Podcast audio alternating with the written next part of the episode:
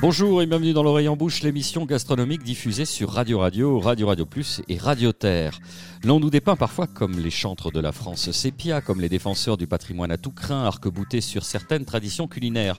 Vous voyez de loin le cliché qui s'avance, cette France enfermée dans le ronron rassurant des années d'après-guerre, cette France d'image d'épinal à l'abri des fracas de la mondialisation. On nous soupçonne même de vouer un culte tordu au tang, au tritz, au yaourt de la Rochauffée, à Gros Quick, Goldorak ou à la Renault 12. Serions-nous figés, tels des Finkelkraut à la petite semaine, dans cette France rance, mis au banc de la modernité par les turiféraires de la disruption numérique? Serions-nous tentés par un récit culinaire national idéalisé, imperméable et sourd aux influences extérieures? Que nenni, chères auditrices? À l'instar des racistes qui ont tous un ami noir, nous ouvrons sur la diversité culinaire, inaugurant sans doute une longue et fructueuse série d'émissions sur les cuisines du monde. Après une tempête de crâne de haut niveau, nous avons rejeté les propositions les plus incongrues. Marina Bounour, ex-caviste, tiro reconnu, se posant depuis des lustres la question fondamentale de la dialectique peut-elle casser des briques, a proposé une émission spéciale cuisine andorane buzzer a retenti, proposition retoquée.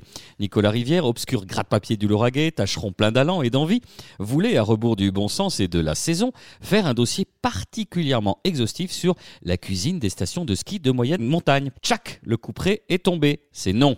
Michael Lecomberi, enfin, si devant restaurateur et bassiste repenti, voulait étudier les apports mutuels, les différences fondamentales entre la cuisine basque et la cuisine béarnaise. C'est bien simple, nous étions tellement outrés que nous lui avons demandé de rester chez lui. Non, il nous fallait de l'aventure, de l'exotisme, un dépaysement total, direction le Gers. Oui, car c'est là où réside notre invitée, Christine Femme, qui nous fait le plaisir de nous recevoir chez elle, à Sabayan, pour évoquer une cuisine riche et goûteuse, la cuisine vietnamienne. Bonjour Christine. Bonjour à vous. Tout se passe bien pour l'instant? Très bien, merci. On commence de tradition avec Nicolas. Nicolas, la cuisine vietnamienne est très présente en France. Des milliers de restaurants euh, s'en revendiquent. Et cela a bien évidemment un rapport avec l'histoire que l'Hexagone a entretenue avec le Vietnam. Oui, puisque vous savez que le Vietnam, tout comme le Laos, le Cambodge, ainsi qu'une petite partie euh, du territoire chinois de la province du Guangdong, faisait partie de l'Indochine française, territoire donc de l'ancien empire colonial que la France possédait dans cette région du sud-est asiatique jusqu'en 1950. Le Vietnam, c'est un long pays, plus de 1600 km, qui dessine en fait un S euh, en partant du sud de la Chine et qui s'enroule autour du Laos et du Cambodge avec une grande ouverture sur la mer de Chine et une petite, enfin une partie plus petite sur le golfe de Thaïlande. C'est un pays qui a connu au XXe siècle une histoire mouvementée D'abord celle de l'acquisition de son indépendance vis-à-vis de la France et puis très vite, tout de suite après, celle de ce que l'on a appelé la guerre du Vietnam qui fut de 1955 à 1975 l'un des théâtres d'affrontement entre les deux grands blocs de l'Est et de l'Ouest. Ces éléments historiques contemporains sont importants euh, pour comprendre que l'alimentation au Vietnam a longtemps connu des périodes de pénurie et de rationnement, ce qui explique en partie pourquoi rien ne se jette dans la cuisine vietnamienne, preuve une fois encore que la créativité naît le plus souvent de la contrainte. Le Vietnam aujourd'hui aujourd'hui est une république socialiste qui a connu en 1986 une libéralisation partielle de son économie, ce qu'on a appelé la politique du renouveau, suivie en 1994 par la fin de l'embargo commercial américain. Tout ceci a permis d'ouvrir davantage encore le Vietnam sur le monde et de faire voyager sa cuisine sur tous les pays du globe. Christine Femme, est-ce que le, résumé de Nicolas Rivière est correct? Mais oui, il a très bien, il a bien rappelé euh, les grands faits de l'histoire. De alors, contemporaine. Euh, vous, à titre euh, personnel, Christine, euh, racontez-nous un petit peu votre, votre parcours. Je vais essayer de résumer. avec Jérôme Navarre, mon conjoint, on avait un restaurant sur Toulouse, enfin deux restaurants, un restaurant de cuisine traditionnelle française et un restaurant de cuisine traditionnelle vietnamienne. Bon, on a travaillé quelques années et on a eu envie de partir au, au Vert. Et on a atterri dans le Gers, où il fait bon vivre. Alors je, l'introduisais de façon euh, un peu incongrue en disant un endroit exotique, le Gers, pour pratiquer la cuisine vietnamienne. Vous exercez toujours vos talents. Qu'est-ce que vous faites euh? Oui, alors on était parti pour euh, développer une gamme de plats cuisinés vietnamiens bio, destinés à des magasins spécialisés tels que les Biocop. Alors nos produits ont mis beaucoup de temps à être mis au point et, ils ont été créés, ils ont été commercialisés, mais bon, c'était quand même très très difficile. Et l'agroalimentaire est quand même un domaine, c'est une montagne à gravir. Et du coup, j'ai laissé un peu en suspens et euh, effectivement, je continue à cuisiner, euh, à proposer ma cuisine de façon plus directe sur les marchés et, puis en prestation. Alors cette fameuse cuisine vietnamienne, j'imagine qu'il n'y en a pas une, il y en a, il y en a plein, ça dépend des traditions familiales, ça dépend, de, de, ce qu'on s'est passé euh, de génération en génération, ça dépend aussi de la région d'où on vient. Qu'est-ce qui caractérise la vôtre? Et puis on va essayer d'évoquer ensemble ces plats emblématiques euh, qu'on connaît parfois de nom, qu'on a vu traités dans certains restaurants et qui sont souvent très éloignés de ce que pourrait être dans l'idéal une vraie cuisine vietnamienne. Oui, tout à fait. euh, c'est une cuisine euh, familiale. Pour mon cas, euh, j'ai appris la cuisine euh, par le biais de ma mère, qui elle a appris aussi. c'est aussi une question de, une histoire de famille en fait. Je pense pas qu'il y ait eu des livres de cuisine dans une cuisine vietnamienne. Et c'est vrai que ça se Transmission orale, voilà, transmission par le geste. Euh, Ah, par le votre famille est originaire de, de- de quelle région du Vietnam? Est-ce que ça a une influence sur la Alors, cuisine que vous avez Oh, oui, oui, oui, bien sûr. Alors ma mère est euh, du nord et mon père est du sud. Alors oui, c'est sûr que là, euh, on, balaye un peu le pays. Non, euh, Par exemple, la sauce soja, c'est un marqueur du Nord. La sauce soja est euh, quand même, elle est d'origine euh, vietnam- euh, chinoise. On est quand même une- un pays qui a connu beaucoup l'emprise de la Chine, donc euh, c'est rentré dans nos mœurs. Mais c'est vrai que c'est pas forcément avec le soja ou, que l'on cuisine. C'est quand même euh, le normam qui est notre spécialité. Alors, comment on le prononce bien? Allez-y. Le normam. D'accord. Donc nous on dira Nokmam parce que Ouais. euh, on peut se faire un petit focus justement là-dessus. Euh, le Nokman, c'est quoi? Ça, ça C'est un condiment, c'est euh, une sauce, c'est euh, c'est un exhausteur, Ça nous... En fait, c'est un peu tout. C'est... notre sauce magique.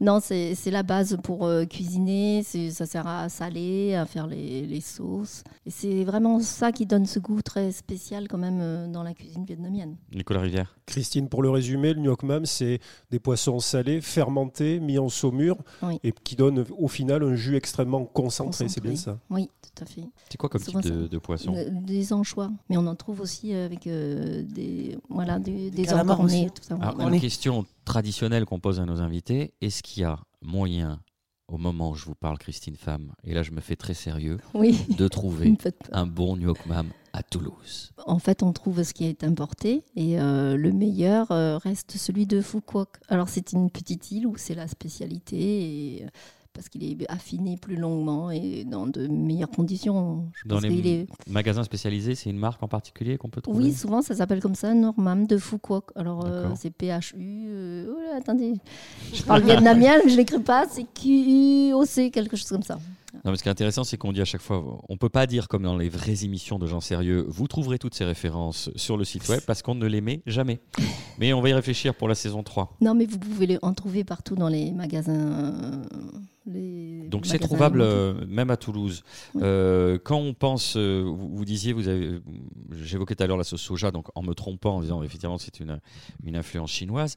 Est-ce que On, on l'utilise hein, quand Oui. même hein, pour certains plats. La colonisation française a eu un impact aussi sur euh, l'aspect, euh, enfin sur les spécialités culinaires du Vietnam Bien sûr, bien sûr, ça fait quand même euh, partie intégrante même de la cuisine euh, vietnamienne. hein. C'est quand même une ancienne colonie, il y a plein de choses qui en découlent.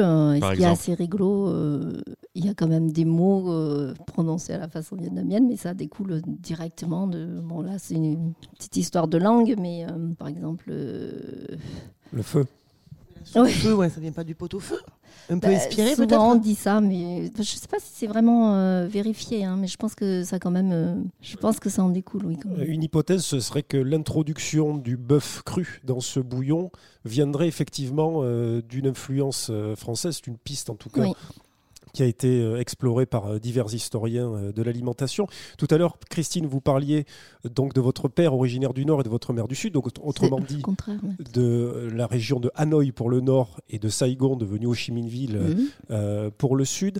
D'une manière générale, ce pays, vraisemblablement, culinairement, se divise en trois régions. Donc, euh, Mm. le sud qui est réputé pour une cuisine assez sucrée et très pimentée, une cuisine très relevée euh, au centre et une cuisine plus équilibrée au nord. Est-ce que ce découpage géographique et gastronomique euh, correspond à la réalité d'après vous, Christine? Euh, oui, c'est très proche, mais je pense que la cuisine euh, comment dire, du Nord est, est moins élaborée que celle du Sud. D'un point de vue historique, je pense qu'ils avaient moins accès à beaucoup de denrées et c'est moins riche, alors que dans le Sud, ils ont développé des plats beaucoup plus, oui, plus cuisinés, plus diversifiés. Comme le feu, par exemple. Euh, Celui du Nord euh, est à base de bouillon de bœuf, mais il y a juste de la viande crue, alors que dans le Sud, euh, on le cuisine avec de la viande du gîte, enfin des- des- de la viande mijotée. Qui oui, voilà. pendant longtemps Ouais. avec plusieurs condiments donc il y a deux sortes de viande, oui. hein. Celle qui est bien cuite, qui donne le goût, et la viande crue qui est pochée avec le bouillon. On salive à l'approche de la recette que vous allez nous donner du feu que vous faisiez au restaurant Femmes euh, à Toulouse. Euh, juste avant ça, pour résumer les grands principes du- de la soupe feu, bouillon de bœuf parfumé à l'anis étoilé au gingembre. J'ai pu trouver ça dans pas mal de sources euh, concordantes. Qu'on verse donc sur des lamelles de bœuf et des nouilles de riz, c'est ça? Oui, en gros, la base, c'est ça. Il faut des os de bœuf hein, pour donner du goût, de la viande. Et donc, anis étoilé, la, donc la badiane, la coriandre, fenouil. La cannelle, hein, c'est quand même euh, une des Vous épices. préférez qui le faire plutôt que de faire la liste des ingrédients. hein. Dada. Et nous, on préfère le manger. de le faire, en fait. Ah, bah, c'est- Euh, Nicolas quand on préparait cette émission, puisqu'on a mangé, pour tout dire, avec euh, vous, euh, Christine, juste avant, euh, juste avant le début de cette émission, vous nous disiez que vous aviez grandi au Laos. Et alors une question que je voulais absolument vous poser, puisque si on regarde la géographie, on s'aperçoit que cette péninsule indo-chinoise comprend le Laos, le Cambodge et la Thaïlande. Mhm. Est-ce que ces frontières sont, on va dire, poreuses d'un point de vue gastronomique, puisque ces bandes de terre sont quand même extrêmement voisines Est-ce qu'entre la cuisine du Laos, du Cambodge, de la Thaïlande, on retrouve des grands principes euh, dans l'assiette ou où on a réellement des spécificités? Non, je pense que chaque cuisine, chaque pays a quand même euh, ses spécialités. Bon, moi, j'ai pas vécu longtemps au Laos, mais on mangeait de la soupe feu et ils ont une façon de la manger euh, complètement différente du Vietnam. Alors au Laos, ils sucrent beaucoup, mais on mangeait comme ça parce que c'était. euh, Est-ce que c'était leur- pour équilibrer le piment qu'on derrière Ah bah, ou ils pas du tout beaucoup. Non, ils ont une cuisine qui est très sucrée quand même. Mais après, oui, chaque Donc sur cuisine, des il y a territoires quand euh, même aussi rapprochés, il y a cuisine, quand même euh, une identité, Ah oui, une bien sûr, personnalité oui, de, de oui. cuisine. Euh, on vient d'évoquer la soupe feu, euh, ce- on connaît aussi le, le boboon. Vous pouvez nous en dire quelques mots Euh, Donc votre version à chaque fois, c'est ça qui nous intéresse. C'est une salade tiède, en fait. Il y a un fond de crudité avec euh, ce que vous voulez, des jambes de soja, la carotte, des concombres. Le concombre, c'est bien parce que c'est croquant. De la salade et des vermicelles de riz. Ça, c'est une base euh, froide, en fait. Et ce qui est chaud, c'est la viande qui est marinée, qui est euh, saisie revenue euh, très rapidement et qu'on verse par-dessus euh, Elle est marinée avec quoi cette viande? Du nourmam. C'est bizarre. c'est rigolo. C'est le Non, usual non, suspect qu'on va retrouver partout. Là, quoi. par contre, euh, vous allez retrouver euh, tout ce qui est un petit peu euh, euh, citronnelle. C'est un petit peu avec une base de curry aussi. C'est ça qui donne cette couleur un peu jaunâtre. Et Est-ce que c'est une hérésie de rajouter des, des- des nems découpés dans le boboon?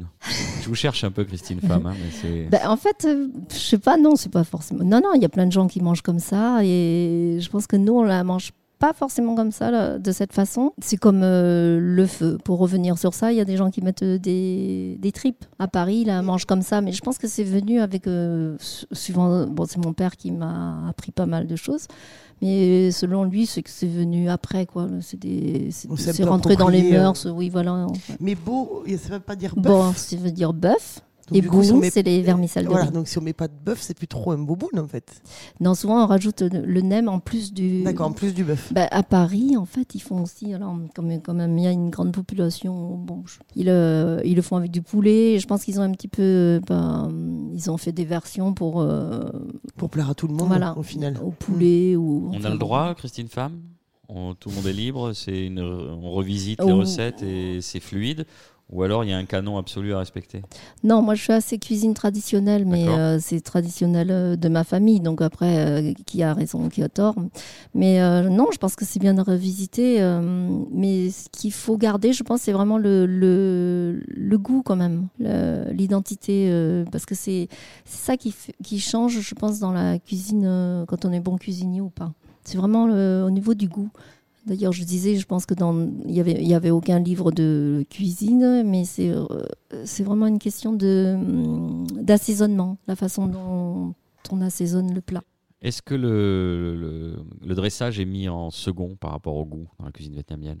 Je sais pas si c'est en second, mais c'est important que ce soit joli quand même. C'est vrai que bon après nous c'est une cuisine euh, essentiellement euh, basée avec beaucoup d'herbes. On a une variété assez large, donc euh, c'est ça qui donne le côté frais et parfumé. Donc non, il faut que ce soit assez joli quand même. en général, grâce à ça, c'est très esthétique. Voilà. C'est toujours très esthétique avec toutes ces herbes. Et Les petits oignons frais. oui, voilà. On va continuer l'évocation de ces plats emblématiques du Vietnam, mais on va faire une petite digression du côté de, Marina Bounour pour votre chronique Le geste et la manière. Alors, vous teniez euh, absolument, et je vous en à être raccord avec notre thème du jour, puisque vous saviez sans doute que les céphalopodes vietnamiens sont exportés aujourd'hui vers 59 pays et territoires, et qu'il y a deux ans, si on se fie évidemment au courrier du Vietnam, les exportations nationales de céphalopodes ont atteint 402 millions de dollars, en hausse de 55% en variation annuelle.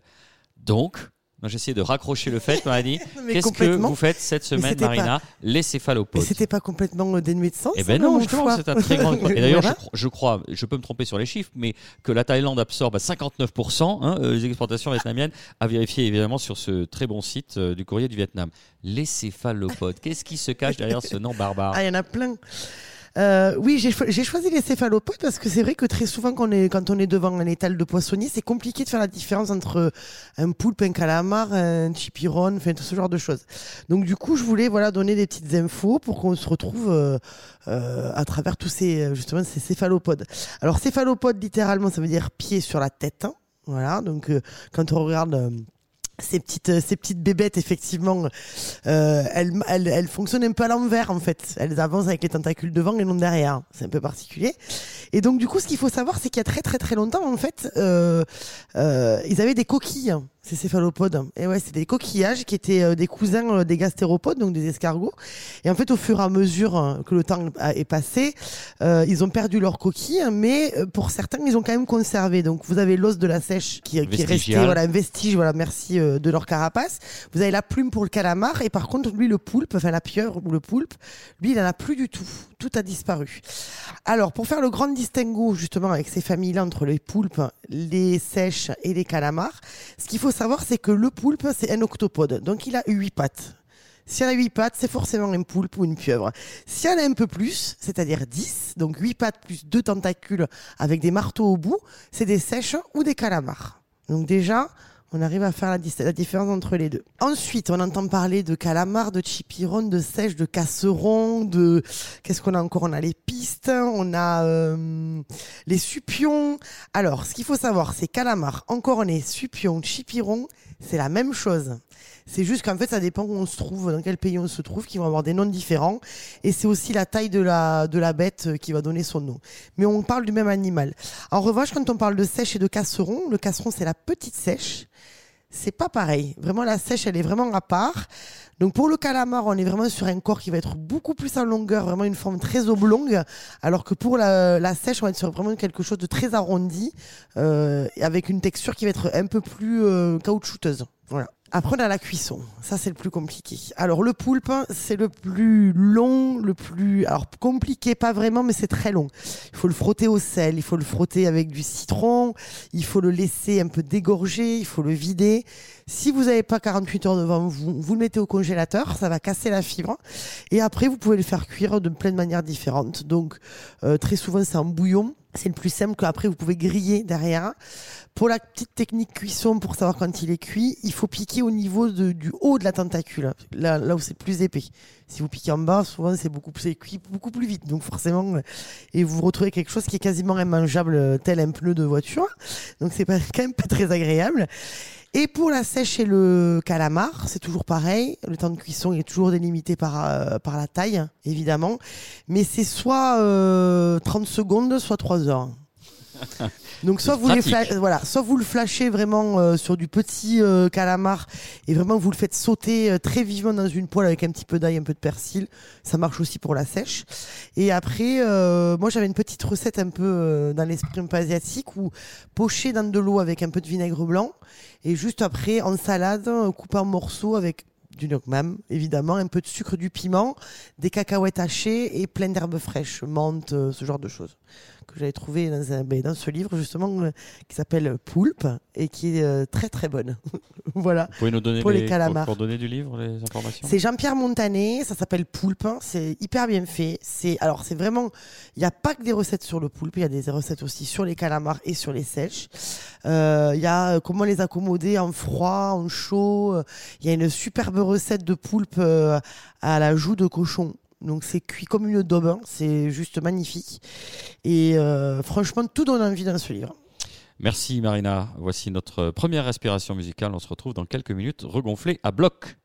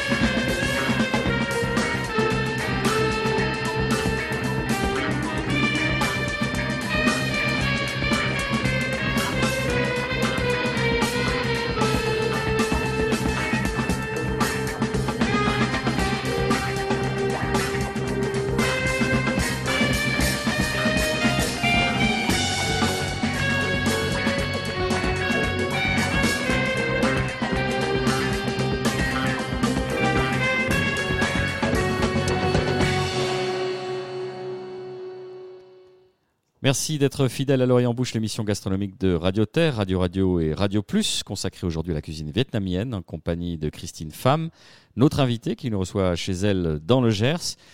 Euh, on a balayé tout à l'heure un petit peu les plats emblématiques du Vietnam. On a parlé du boboon, on a parlé de la soupe feu. Nicolas, vous souhaitiez faire un focus sur Le banh mi. Parce que Christine, quand vous avez ouvert chez Femme à Toulouse, le jour de l'ouverture, c'est un des, euh, un des plats que vous avez servi le plus. Et j'aimerais que vous nous racontiez euh, de quoi il est constitué, qu'est-ce que le banh Ben, comme Nicolas l'a très bien rappelé, c'est, le Vietnam est une ancienne colonie et euh, effectivement, ils mangeaient, beaucoup de pain, enfin la baguette, essentiellement la baguette. Ils l'ont adapté à leur sauce. Alors, c'est euh, une baguette découpée avec des crudités parce qu'en fait, la cuisine vietnamienne, c'est un équilibre entre euh, le salé, le sucré, l'acidité. C'est assez essentiel chez nous d'avoir cette petite note acide. Donc, dans le pain, il y a donc des crudités bien croquantes, une petite viande grillée, assaisonnée après bon, de- du fameux Nurmam. Évidemment, Et- ce sera récurrent, le vu, c'est la base. Ah, eh oui, c'est la base. Et euh, arrosé de, donc de Nurmam et beaucoup, beaucoup d'herbes. C'est frais, c'est, on est loin du jambon beurre, mais... euh, Vous savez que je vais vous poser la question traditionnelle, Christine. Oui. Y a-t-il par extraordinaire un endroit dans cette belle ville de Toulouse ou de ses environs où on peut manger un banh mi correct Non, bah, il y a notre euh, copain ben voilà. quand même. Faut pas... Non, j'ai mal interprété votre expression Qui fait facile. partie, non, qui fait mais partie oui, des copains comme cochons, Bien sûr. l'association.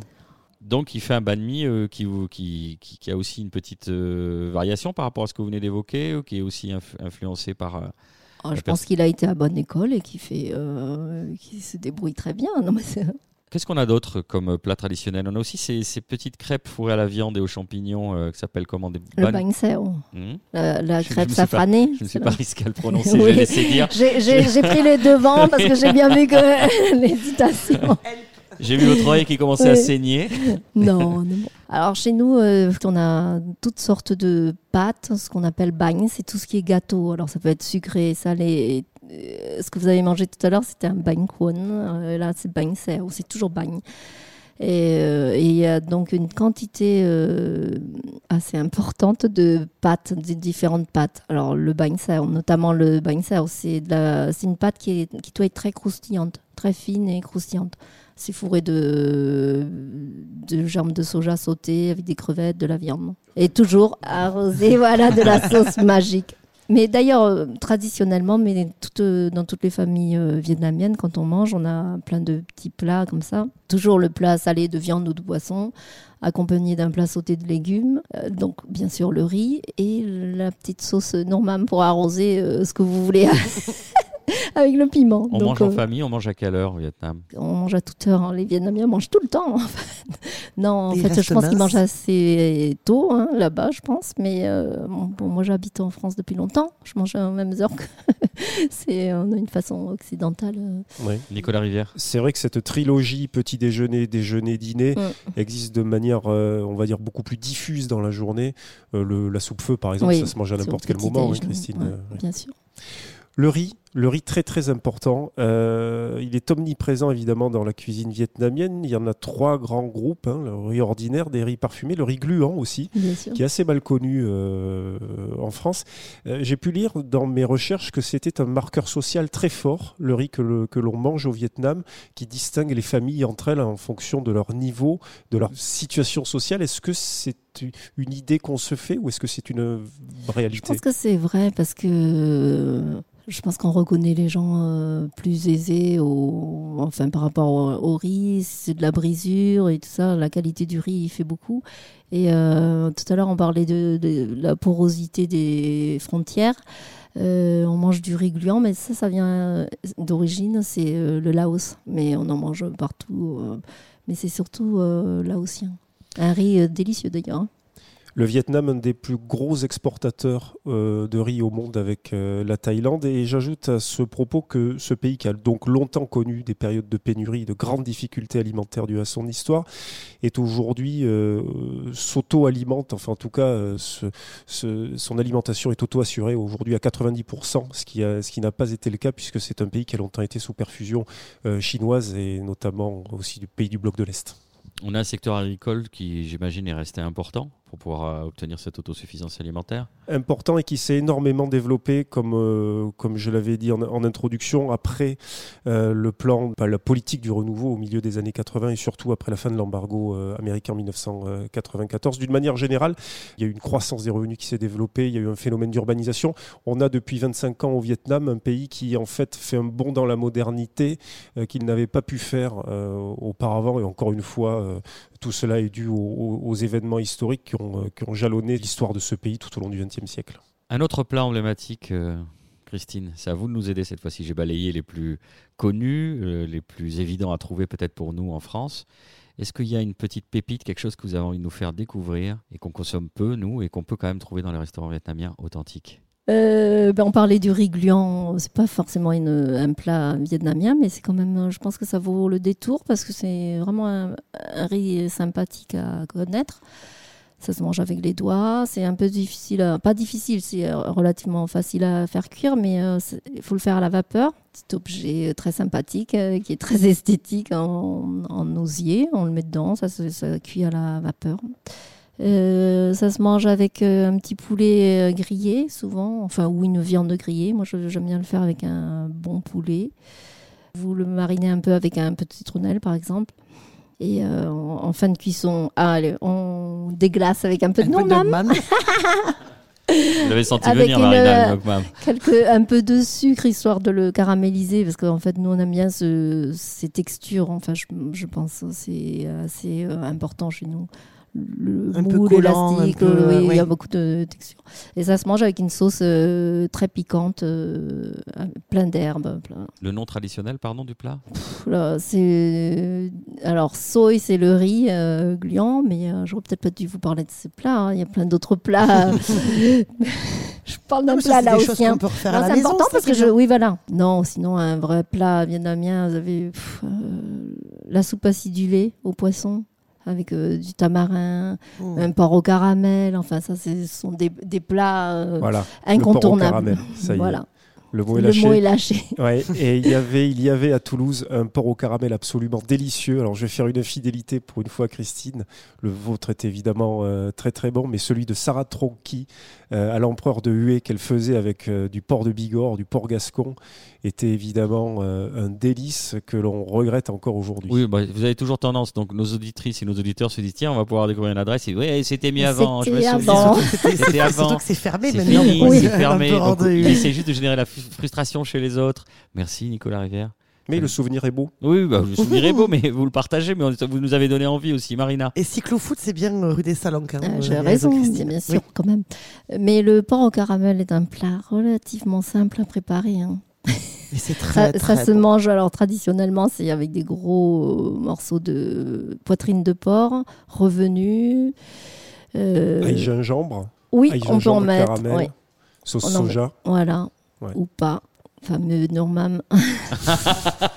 Caramel. et Est-ce que puis vous non, faites blanchir la poitrine de porc avant dans de l'eau? Non, non, moi je fais, euh, je le coupe, je le fais bien euh, revenir, je le fais bien saisir, euh, je le dors bien pour avoir les sucs. Il faut faire revenir l'oignon et tout ça. Bon. Nicolas, vous souhaitez Des œufs, pardon, je Oui. coupe, mais surtout traditionnellement hein, quand même, il faut le, le petit œuf euh, caramélisé, c'est important. Mais bon, Le gnocchmam, c'est notre glaviole à nous. La glaviole, ce petit, petit objet que l'on croise dans tous les films de, de Bruno Podalides. Euh, Aujourd'hui, pour nous, la glaviole, c'est le gnocchmam. Voilà, ça c'est vraiment de la private joke, mais c'est drôle. mais euh, les Romains euh, mangeaient, euh, on- ils, assaisonnaient avec un. Oui, du garum. Voilà, merci de préciser. Quelle érudition, Nicolas Rivière, c'est beau. Une Marina. encyclopédie vivante. Euh, Marina, vous savez qu'on a une chronique qui s'appelle Carnet de vigne, donc Elle va le zig, le zag. Voilà. Et là, vous allez nous parler de vin. on va boire un coup. on va plutôt boire un coup. Qu'est-ce qu'on va découvrir Bah, c'est bientôt l'été, donc il y a l'apéro, un peu plus que d'habitude. Ben ouais, un peu plus que d'habitude. Ah. Donc du coup, enfin, bref, moi ça me changera pas trop. Tout est prétexte. euh, soyons honnêtes. Euh, oui, les catégories. Ouais, je vais faire un petit cours un peu, euh, Sur un les peu scolaire, ouais, sur Ouais. les apéritifs, exactement. Et du moins les, di- les différents groupes d'alcool. euh, Qu'est-ce qu'il y a comme groupe, fait ce genre de choses. Donc ce qu'il faut savoir, c'est quand même en France, on aime bien catégoriser les choses, on aime bien mettre des mots sur tout. Et donc du coup, euh, la répression des fraudes et tout ça, tout ça, euh, a créé des catégories d'alcool. Et c'est via ces catégories-là que vous pouvez euh, savoir si vous avez le droit dans la licence que vous a- que vous avez, si vous avez le droit de vendre ou pas certains alcools. Donc à, à l'époque où moi, quand j'étais au lycée hôtelier, il y avait cinq groupes, maintenant il n'y en a plus que quatre. Ils ont quand même fusionné deux choses Ah, qui étaient quand même très près les Vous unes n'avez des pas autres. connu le cinquième groupe? C'est dommage, il ne reviendra jamais, mais c'était super. Il est encore présent dans mes Eh souvenirs. oui, oui. Ah, Non, non, il ce est- cinquième Je vous rassure, il existe toujours. C'est juste qu'on a fusionné deux groupes. Alors le premier, c'est le moins intéressant, c'est le groupe des sans-alcool. Bon ça, on passe à autre chose. Alors, à la fête est l'époque, plus folle. hein.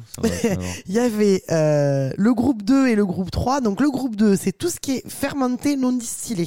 Le vin, la bière, en fait tout ce qui fait moins de 18 degrés.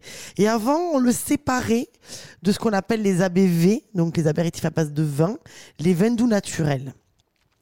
Et les vins naturellement doux. Attention, faut pas faire, faut pas confondre.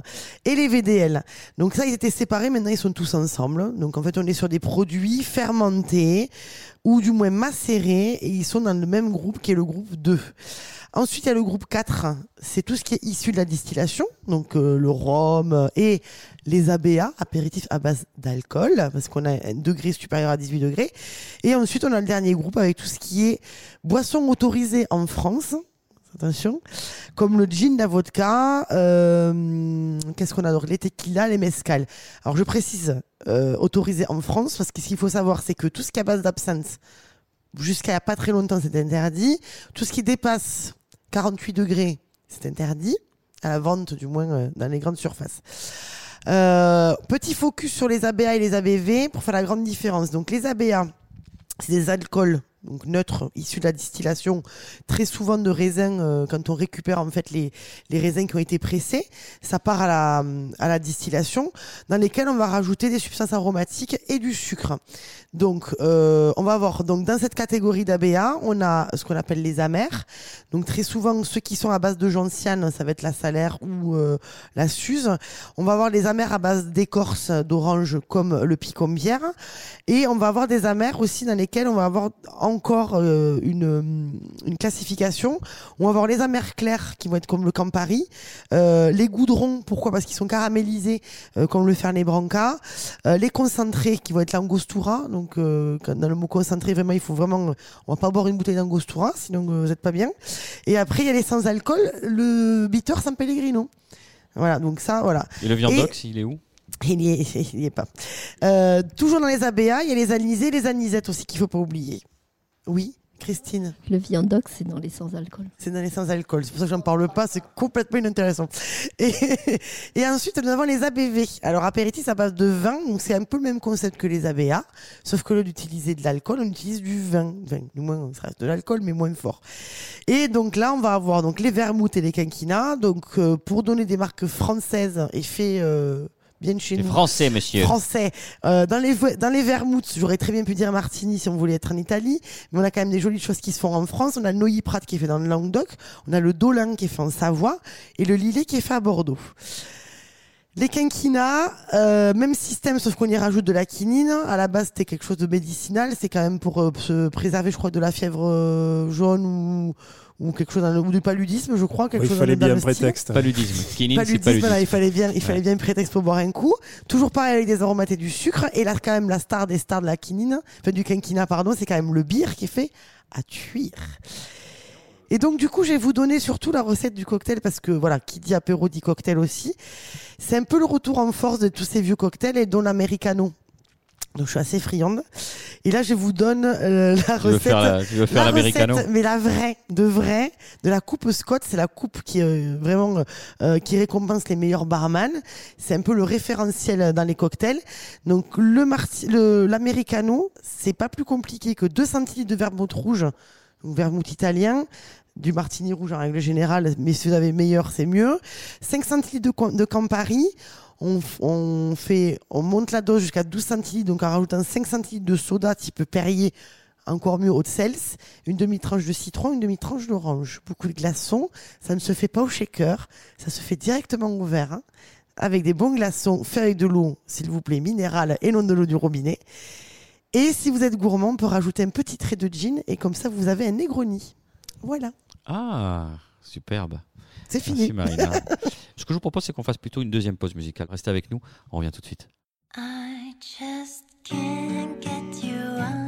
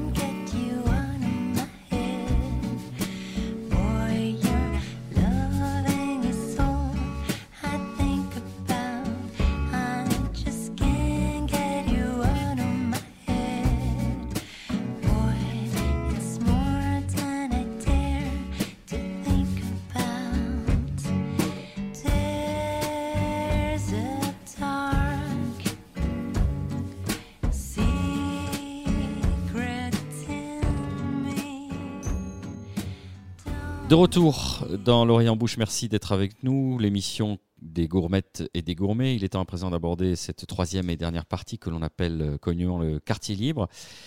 Il était évidemment impossible de ne pas rendre hommage dans notre émission à Denis Mélier, le fondateur entre autres du Gigot à Toulouse, qui nous a quittés en début de semaine dernière.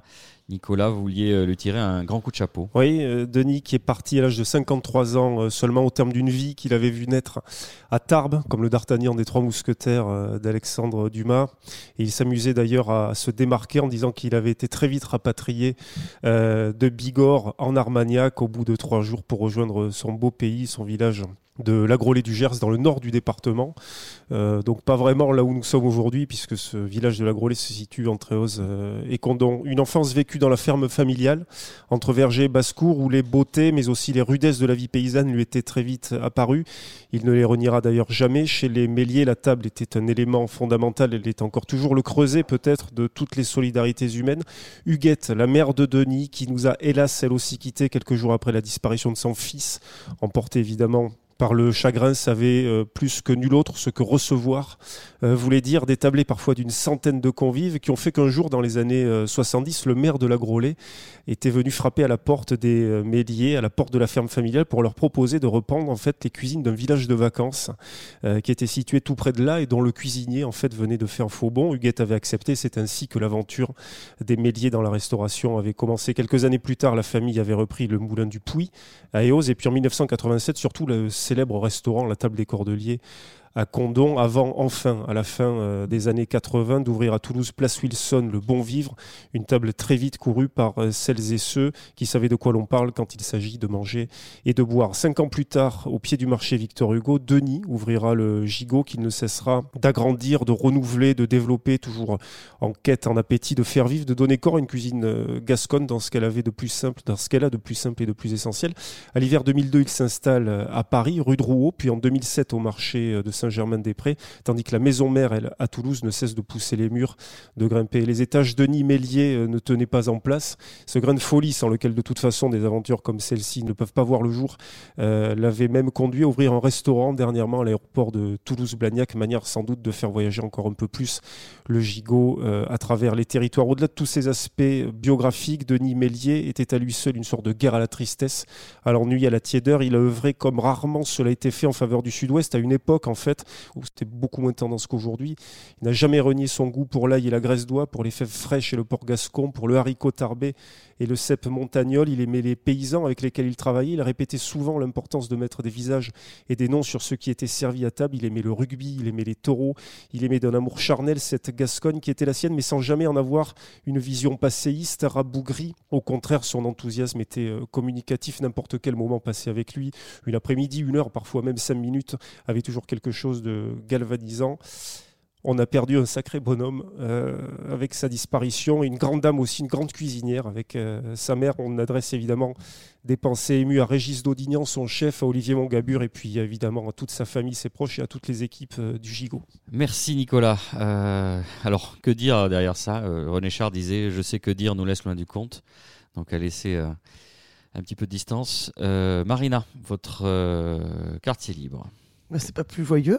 c'est sur les arnaques, euh, sur les olives dimanche dernier, dimanche, enfin dimanche 9 juin, pardon, euh, sur euh, France 5. Ils ont des émissions, des documentaires. tous les dimanches soirs en règle générale sur sur l'industrie de de la- de l'alimentaire et ben là voilà encore une fois on on nous fait bon déjà très sincèrement je pense qu'objectivement on aurait pu se rendre compte qu'il y avait quand même quelque chose il y avait un loup dans ces olives si parfaites euh, c'est un documentaire entièrement basé sur l'olive et donne un extrait qui est, euh, assez facile à voir, où justement on vous montre comment on fait d'une olive verte une olive noire en un temps record. Alors évidemment c'est toujours pareil, c'est pour euh, euh, faire de l'argent beaucoup plus rapidement. Mais c'est toujours au détriment de la santé publique. Donc le documentaire s'appelle L'olive, un verre dans le fruit. Et donc dans ce documentaire, on vous explique qu'en gros, on prend des olives vertes qui sont pas mûres, on va leur rajouter un peu de potasse donc pour euh, et de la soude donc pour vous donner une idée, c'est ce qu'on retrouve dans les déboucheurs de toilettes. Potasse et la soude. hein. Voilà, donc on le met dessus. Euh, évidemment, c'est toujours sur des, doses très infimes parce que c'est très souvent utilisé comme euh, euh, produit alimentaire justement pour ramollir les chairs ou ce genre de choses. Ensuite, on va lui mettre quelque chose avec un peu de sel pour la, justement la, la rendre un peu plus moelleuse. Voilà, donc en gros, vous avez une, olive noire au bout d'un moment parce qu'on va lui rajouter une molécule de fer aussi. Le pire du pire, c'est qu'en plus marqué sur la boîte, vous avez marqué riche en fer, bon pour votre santé. Parce qu'en fait, c'est le produit qu'ils ont rajouté pour les noircir. Euh, voilà, qui est en plus bon pour la santé. Donc du coup, voilà. Donc en Le fait, ils ont réussi dans toute sa splendeur. complètement. Voilà. Donc après, je pense que il faut aussi se faire confiance et se dire que dans la nature, quand on voit un olivier, je pense que quand même, c'est pas non plus le truc le plus rare. euh, euh, on a rarement vu une olive noire aussi parfaite, presque techniquement. euh, elle, a- elle un aspect quand même très particulier. Ces, ces olives noires en boîte, dans la nature, on fait rarement des choses aussi parfaites. Donc je pense que voilà, si on se fait un peu confiance, c'est le genre de choses qu'on mange pas. Voilà. J'étais surpris, je pensais que vous alliez partir sur la deuxième, deuxième acception du terme olive. Mais euh, c'est bien aussi. Nicolas, euh, il y a la huitième école estampillée cuisine mode d'emploi, qui est un concept qui avait été euh, initié par le célèbre chef euh, Thierry Marx. Cette école a tout récemment ouvert euh, ses portes à Toulouse, au marché d'intérêt national. Vous allez nous en rappeler le, principe? Oui, et Marina l'avait évoqué dans un précédent euh, quartier libre lors d'une ancienne émission. Euh, cuisine mode d'emploi, c'est une formation accélérée de 11 semaines qui permet en fait à des gens éloignés de l'emploi ou en situation de précarité d'acquérir les compétences fondamentales reconnues dans la restauration. C'est un parcours gratuit pour lequel chaque candidat est en fait sélectionné sur sa motivation et la cohérence de son projet professionnel. On rappelle juste un chiffre, chaque année on estime environ à 50 000 le nombre d'emplois qui sont offerts et non pourvus dans la restauration. Et face à cela, beaucoup de femmes et d'hommes qui pourraient peut-être s'accomplir euh, dans ces métiers-là. Il suffirait de faire coïncider tout cela. Et c'est l'objectif justement de Cuisine Mode d'Emploi. Ça se passe particulièrement bien puisque Thierry Marx était présent début de semaine dernière à Toulouse pour le lancement de cette nouvelle antenne de cuisine mode d'emploi. Vous avez eu l'occasion, Nicolas, euh, de laisser traîner le fameux micro de l'oreille en bouche. On écoute Thierry Marx. C'est une histoire de transmission de projet. Toujours essayé de, marquer le projet pour revenir à l'emploi. Pas un emploi par défaut, mais un emploi parce qu'on avait un projet professionnel. Je crois que cuisine mode d'emploi détermine bien ça. Cuisine mode d'emploi, boulangerie mode d'emploi, service mode d'emploi permet à des personnes qui des fois se croyaient assignées à un quartier, assignées à l'échec, de reprendre confiance en elles par cette idée du projet et de revenir à l'emploi. C'est toute la vocation de cuisine mode d'emploi. Les, les profils de nos publics sont assez simples, éloignés de l'emploi, très éloignés de l'emploi et des accidents de parcours. Et euh, on pose pas de questions aux candidats. On se base sur la motivation. Pourquoi vous êtes là? Pour un projet, eh bien on vous accompagne. Et c'est avec cette motivation, on rit de ce RER, rigueur. Rigueur, c'est le projet en japonais, Shitsuke. L'engagement. Eh bien l'engagement, c'est de regarder devant, lâcher la main du passé. Pas lâcher la main de son patrimoine, de qui on est, d'où on vient. Ça, c'est une force. Mais lâcher la main du passé quand il a été un peu compliqué. La régularité, bah c'est la monnaie d'échange. Pas d'absence, pas de retard. Pendant 12 semaines, parce que 12 semaines, c'est pas 3 mois. Et 12 semaines, on peut y arriver. Et dans cette euh, énergie-là, finalement, c'est 92% de retour à l'emploi. Mais vous savez, on a ouvert la voie avec euh, cuisine mode d'emploi, boulangerie mode d'emploi. Puis aujourd'hui, le bâtiment, l'agriculture, l'industrie se posent les mêmes questions. Et euh, donc, on a un problème de recrutement, un problème de formation rapide, efficace. Aujourd'hui, on peut accélérer les choses. On a numérisé un certain nombre de choses, ce qui nous laisse du temps pour s'occuper des hommes. Et c'est ça, vous savez, euh, l'histoire d'un commis de cuisine, c'est 90 recettes de base. 4 grandes cuissons des œufs, etc., etc. On les connaît. Ça, tout ça, les recettes, on les a, on les a parce qu'elles sont numérisées. Donc, il nous faut transmettre par le geste. Mimétisme, mémoire, maîtrise, c'est tout l'apprentissage du faire pour apprendre. Et dans le faire pour apprendre, qui, comme moi, ceux qui n'avaient pas un parcours scolaire suffisamment solide, eh bien, puissent quand même accéder à l'épanouissement. Faire des hommes libres par tous les moyens possibles. Et ça, c'est une vocation auquel les équipes de cuisine d'emploi croient vraiment. Faire des hommes libres et indépendants. Il est convaincant, euh, Thierry Marx. Vous êtes une néo-marxiste, euh, Marina Oui, Écoutez complètement. attentivement. Non, mais c'est vrai, en fait, il est en train de. Pour moi, c'est, il est en train d'ouvrir des portes, des portes ouvertes, mais euh, malheureusement, euh, apparemment pour le pour l'administration française et l'État, ça n'est pas, ça l'est pas forcément. Moi, j'ai eu la chance de pouvoir faire une formation en hôtellerie-restauration euh, entre guillemets traditionnelle à l'époque où il y avait encore des CAP, des BEP, des bacs pro. Là aujourd'hui, on est sur une espèce de de d'exercice de, de de formation où on a fusionné les BEP et les bacs pro ensemble. Donc en gros. euh, On fait ça en trois ans au lieu de quatre, comme si euh, on était super formé au bout de quatre ans. Alors, ce qui est pas vrai, parce que c'est un métier de répétition où il faut vraiment euh, faire, faire, faire et encore faire pour pouvoir maîtriser un geste. Un geste. Et jusqu'à présent, effectivement, ben, on a un peu l'impression que, que, les gens qui dirigent ça, ça rend pas vraiment compte. Diminue les temps passés en TP, euh, montre des vidéos de comment faire une mayonnaise et non plus de la faire en vrai. Donc, euh, lui, ce qu'il fait, c'est un peu à l'inverse. C'est-à-dire qu'en gros, effectivement, ben, il est là pour euh, faire faire du mimétisme, faire faire des choses, revenir dans du concret et, et réutiliser un peu ses mains et un peu moins sa tête, quoi. Voilà. Je vous rappelle, euh, chères auditrices et chers auditeurs, que la tournée d'été de Lorient Bouche, composée de Marina Bonour et Nicolas Rivière, passera euh, évidemment euh, à Lecat, à Toreil, avec ce grand thème de C'était mieux avant. Mais ça n'a rien à voir avec Évidemment. ça, mais c'est vrai qu'il y a quand Ah, même que tout le monde est là? C'était mieux avant Ouais, c'est qui eux? Ah, Il y a des- y des- y quand même des C'est choses des qui jeunes sont- vieux cons, des vieux jeunes cons, ça Oui, c'est ça, terme? Exactement. Ah, très bien. On s'aime beaucoup avec Nicolas. 30 34 ans et 35 ans. Ouais, bravo. Euh, votre quartier libre, Christine Femme, vous souhaitiez euh, mettre un coup de projecteur sur une petite bourgade tranquille euh, aux confins du Riangers. Oui, je voulais parler du petit village de Simor.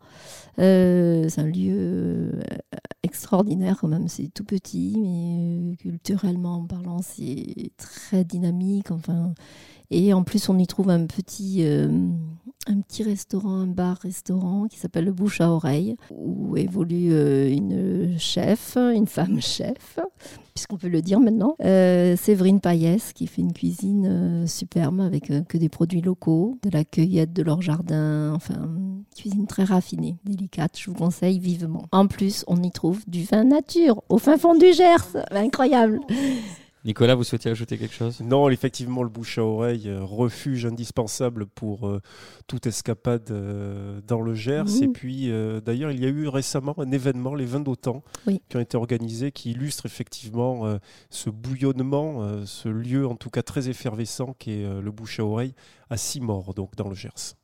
Merci à notre invité Christine Femme, merci à Marina Merci Bounour, à merci au fantôme, euh, oui, on peut l'appeler ainsi, Michael Ecomberi, qui n'a pas pu être là aujourd'hui. Il avait des soucis avec ses apprentis qui devaient passer son examen d'anglais, puis c'était compliqué, blablabla. J'ai arrêté d'écouter, je lui ai dit ok, comme tu veux. Nicolas Rivière, merci beaucoup, merci Axel Roy, notre réalisateur. Une émission produite par l'homme qui a vu l'homme, qui a vu l'ours, et diffusée sur Radio Radio. Radio Radio Plus et Radio Terre. Vous pouvez nous retrouver sur notre page Facebook qui est administrée par un jeune Pakistanais plein d'allant ou en balado-diffusion sur radio-radio-toulouse.net, iTunes, SoundCloud, Mixcloud ou Spotify. Je conclurai avec ce proverbe vietnamien l'homme vulgaire sans tête, même avec un coup de maillet sur le crâne. Rendez-vous dans 15 jours. Merci de votre fidélité.